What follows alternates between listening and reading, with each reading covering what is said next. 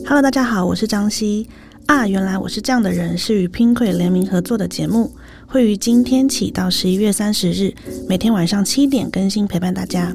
最新一期的节目，大家可以上 YouTube 搜寻 Pinkoi。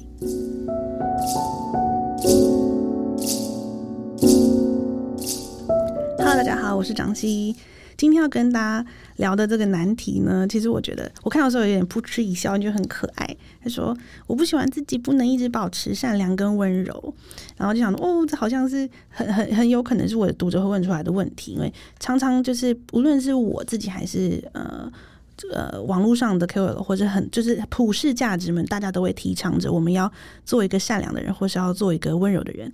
那我觉得这种提倡其实就是一种呃。”就是提倡，怎么说？因为我觉得不可能，不可能时时刻刻都保持善良跟温柔。但最基本的就是可以避免纯粹的恶意。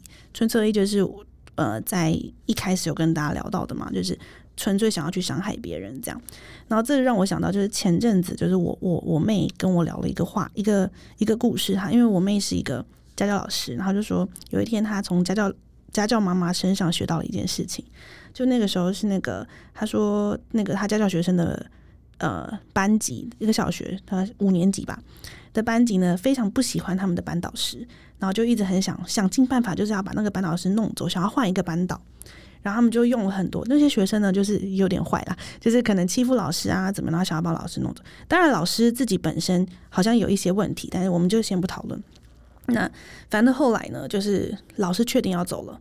然后这些家长就有联合起来，就是要发一个信给学校，然后跟老师说，就是呃，跟学校说他们要一起，就是算是联署换老师这样。然后，但这件事情是家长们知道，然后老师并不知道，老师只知道说好像有这件事情，但他不确定时间，然后也不确定他们什么时候要发函给学校。然后家教学生的妈妈就在，就是他们要发那个信给学校前一天晚上呢，打了一通电话给老师，然后跟老师说，就是我们知道就会有很多问题，可是。还是希望让你知道，说明天我们会发这封信，这样会让就是让你有一个心理准备。这样，哦，现在讲有点想哭呢。就是我那时候听到这故事，非常感动。就是呃，我跟我妹的对于这个妈妈的处理方式，就是觉得那个就是她的选择。就是我们也许不能够避免掉一些很混乱，或是一些小小的小奸小恶，或是那些不舒服的地方。可是你还是可以选择在那个状况下多善待别人一点，而且这个善待其实不是。自己没有，自己并没有所损，没有所损失的这样。然后我觉得，在这个时候保持善良温柔就很足够了。就你不需要时时刻刻，因为像可能家教那个妈妈也是，还是希望那个老师就换一个家，换一个换一个班导嘛。但他还是选择了做这件事情。对，所以我觉得就是那句很常被说的，就是善良是一种选择。那我想到另外一个东西是，呃。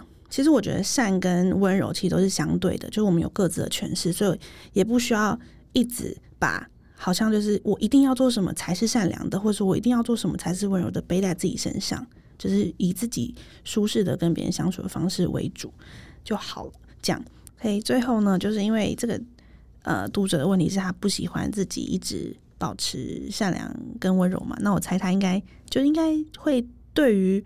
处于有的时候善良，有的时候温柔，有的时候有一些小奸小恶，是比较舒适的自舒适状态的舒适自在的状态。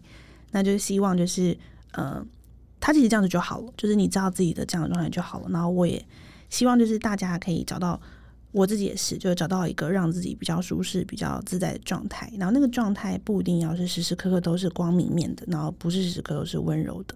这样有的时候跟嗯。就是复杂的情绪共处，可能自己会更自在一点。